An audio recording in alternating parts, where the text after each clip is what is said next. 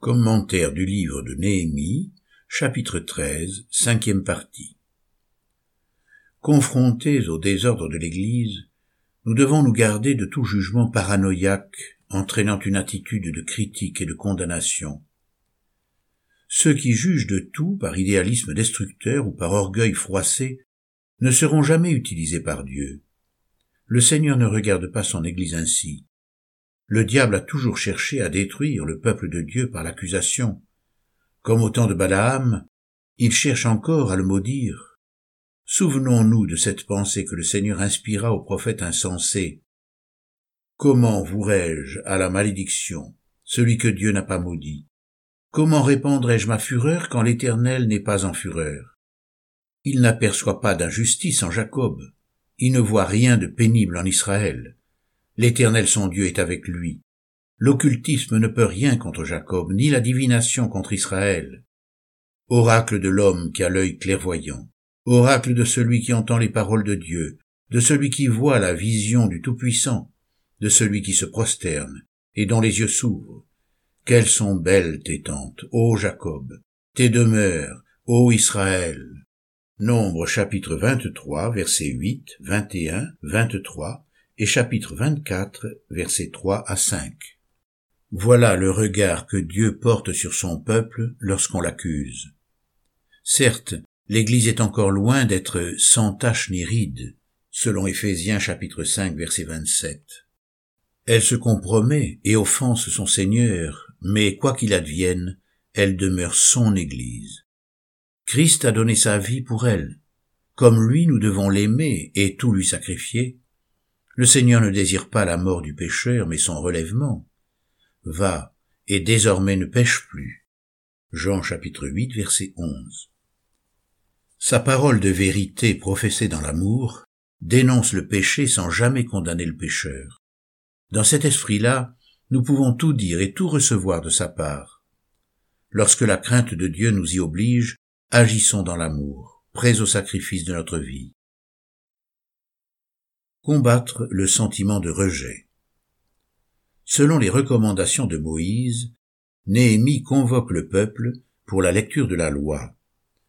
Quand tout Israël viendra se présenter devant l'Éternel ton Dieu, dans le lieu qu'il choisira, tu liras cette loi devant tout Israël, pour qu'ils l'entendent.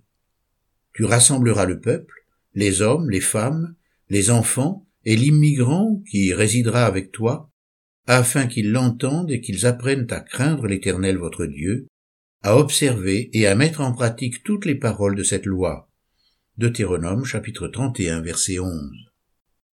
Nous sommes étonnés en considérant l'objet de la première mise au point. Verset 13. Dans ce temps, on lut en présence du peuple dans le livre de Moïse, et l'on y trouva écrit que l'Ammonite et le Moabite ne devraient jamais entrer dans l'assemblée de Dieu, parce qu'ils n'étaient pas venus au devant des Israélites avec du pain et de l'eau, et parce qu'ils avaient soudoyé contre eux Balaam pour qu'ils les maudissent. Mais notre Dieu changea la malédiction en bénédiction. Lorsqu'on eut entendu la loi, on sépara d'Israël tous les étrangers. Néhémie fixe son attention sur un commandement que l'on trouve dans le livre du Deutéronome, et qui interdit l'accès du temple à deux tribus voisines d'Israël l'Ammonite et le Moabite n'entreront pas dans l'assemblée de l'Éternel, même leur dixième génération n'entrera pas dans l'assemblée de l'Éternel. Deutéronome chapitre 23 verset 4.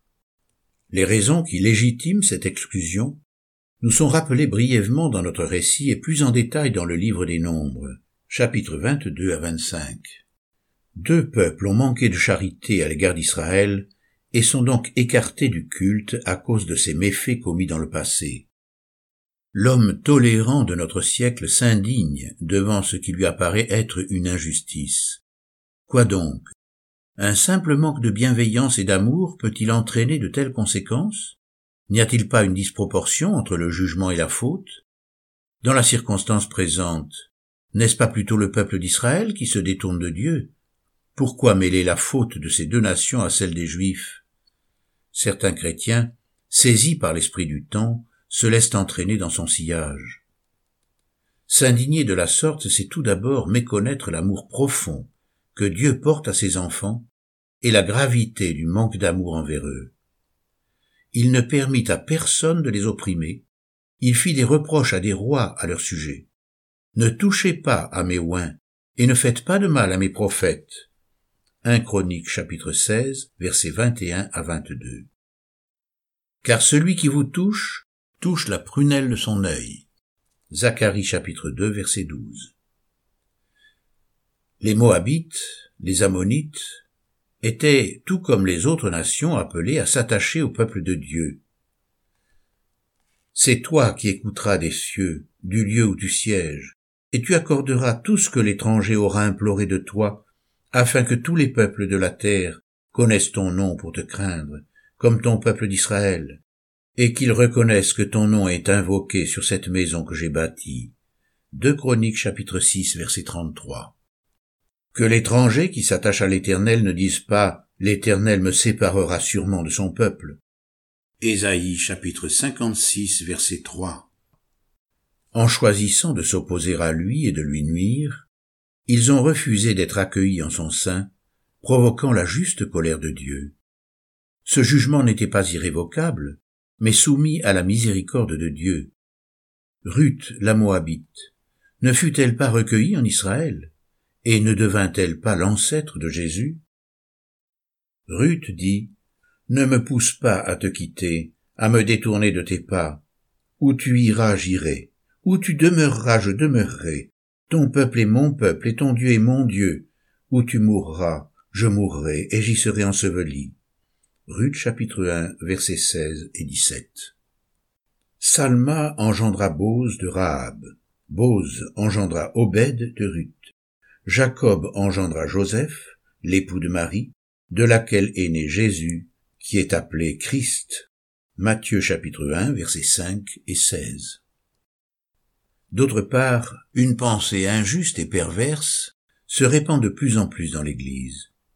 Le mot rejet résonne un peu partout et le refrain On me rejette fait entendre ces modulations en tout lieu. Ainsi, lorsque nous lisons que les Moabites et les Ammonites sont repoussés, l'information suscite l'émoi, la révolte, et réveille l'obsession. Quelle est l'origine de cette hantise? Elle provient d'une mauvaise conception de la grâce. S'il est vrai que nous sommes sauvés par la grâce seulement et non par les œuvres, nous sommes cependant rachetés en vue d'accomplir des œuvres préparées d'avance pour nous. C'est par la grâce, en effet, que vous êtes sauvés, par le moyen de la foi. Et cela ne vient pas de vous, c'est le don de Dieu. Ce n'est point par les œuvres, afin que personne ne se glorifie. Éphésiens chapitre 2 versets 8 et 9.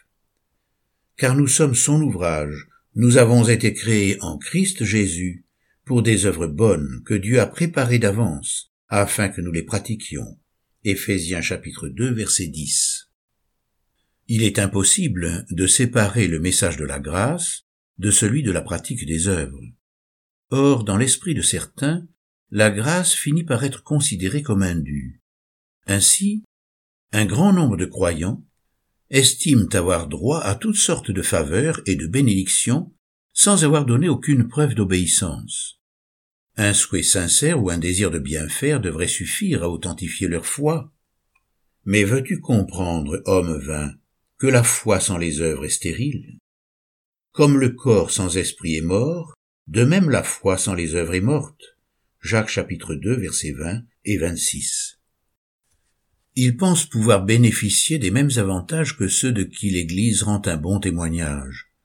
Ils méprisent la valeur que l'Écriture attache aux œuvres. Il réclame l'égalité, la même considération pour tous, voire une autorité identique pour chacun, sans passer au préalable par une mise à l'épreuve et sans la pratique d'œuvre. Nous constatons parfois que les derniers arrivés dans l'Église sont déjà remplis de jugements et de critiques par rapport au travail que d'autres ont accompli bien avant eux. Ils réclament sans cesse de nouvelles marques d'affection, désirant siéger parmi les responsables exigeant qu'on prenne en considération chacun de leurs avis. Et lorsqu'ils ne se sentent pas écoutés, ils s'irritent avec rage et colère en disant ⁇ On me rejette ⁇ Ils ne s'inquiètent pas de savoir s'ils ont gagné l'estime, si leur vie est digne de la considération qu'ils réclament à corps et à cri. Lorsqu'on les place devant la recommandation biblique de la mise à l'épreuve, ils la repoussent avec beaucoup d'indignation en objectant qu'ils sont sous la grâce et non sous la loi. Qu'on les mette d'abord à l'épreuve et qu'ils exercent ensuite le diaconat s'ils sont sans reproche. 1 Timothée chapitre 3 verset 10. Ils méprisent ainsi l'honneur, les récompenses accordées et d'autres notions bibliques. Que les anciens qui dirigent bien soient jugés dignes d'un double honneur, surtout ceux qui travaillent à la prédication et à l'enseignement.